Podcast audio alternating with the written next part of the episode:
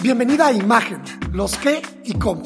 El podcast donde siempre encontrarás respuesta a todas las preguntas sobre tu imagen y cómo mejorarla para ser percibida como siempre has querido. Prepárate para obtener aprendizaje diario sobre imagen, ventas, protocolo, branding y desarrollo personal. Mi nombre es Héctor Hugo de la Peña y te doy la bienvenida. ¿Cómo hacer limpieza de tu closet?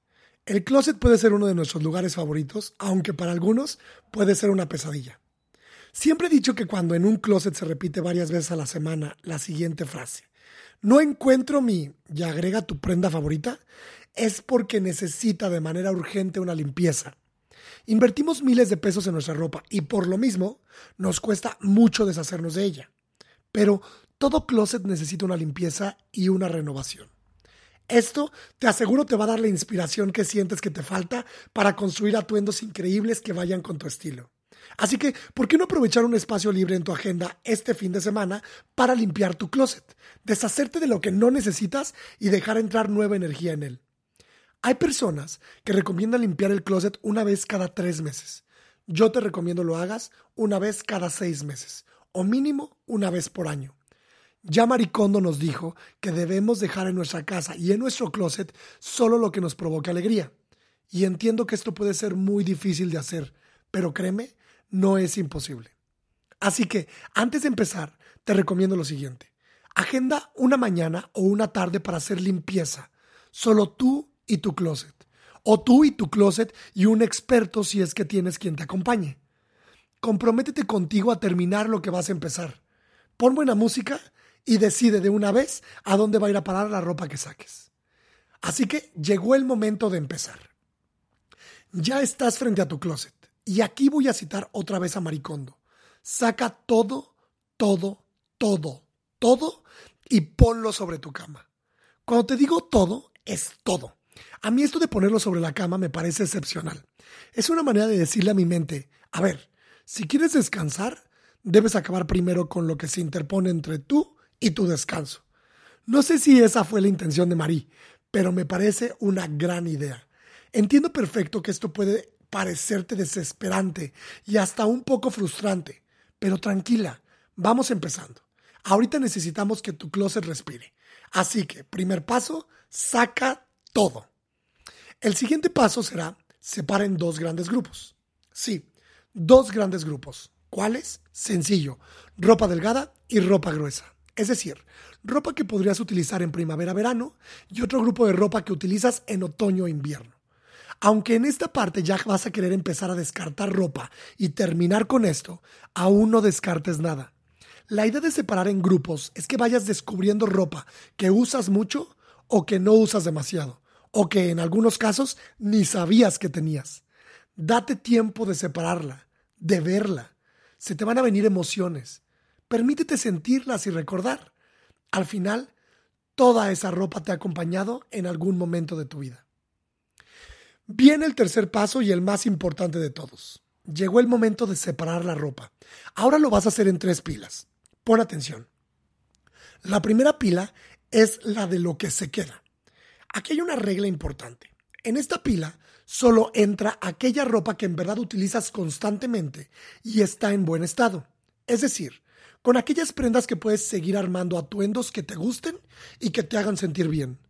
Puedes poner en esta pila también la ropa que está en tendencia y los atemporales, es decir, abrigos, chamarras, suéteres que no pasan de moda y que van a servir para abrigarte en temporadas de temperatura baja. ¿Ok? La segunda pila es la de lo que se va. Fácil. Ropa en mal estado, ropa que ya no te quedaba justa y por último, ropa que no has usado. Sí, hay una regla básica. Si llevas más de un año sin usarlo, no lo vas a volver a usar nunca. No te preocupes porque regrese la tendencia. Las tendencias no regresan tan rápido. Es más, el ciclo más rápido de las tendencias es de 5 a 7 años. O sea, esta torerita que se usaba en el 2015 todavía le falta un muy buen rato para regresar. Sé sincera contigo. ¿Qué de eso ya no estás usando? ¿Y por qué sigues aferrándote a ello si ya no lo necesitas? La siguiente pila, que es la tercera, es la que necesita algún tipo de ajuste.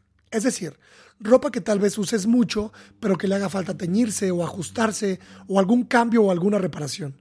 Esta pila deberás meterla en una bolsa y cuando acabes llevarla directamente a la cajuela de tu auto o entrada de tu casa. Esto con el fin de que la lleves cuanto antes a arreglar y no se quede meses en esa bolsa guardada. ¿Estamos? Entonces tenemos ya tres pilas, la de la ropa que se queda, la de la ropa que se va y la de la ropa que se va pero a repararse. Muy bien. Ahora, vamos con el siguiente paso.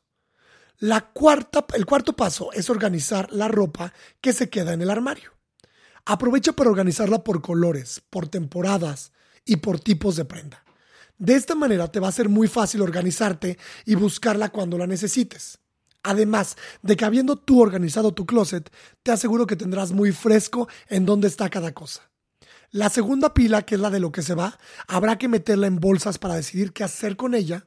Y la tercera, ya te digo, en el lugar donde más te estorbe verla, con el fin de que la lleves a reparar o lo que tengas que hacerle lo antes posible. Por último, decide qué harás con la ropa que ya no se queda contigo. Venderla, donarla, reciclarla, hay muchas opciones. Aquí lo importante es decidir cuál es la que se ajusta a ti. Yo lo único que te pediría es que fuera una opción responsable con el medio ambiente.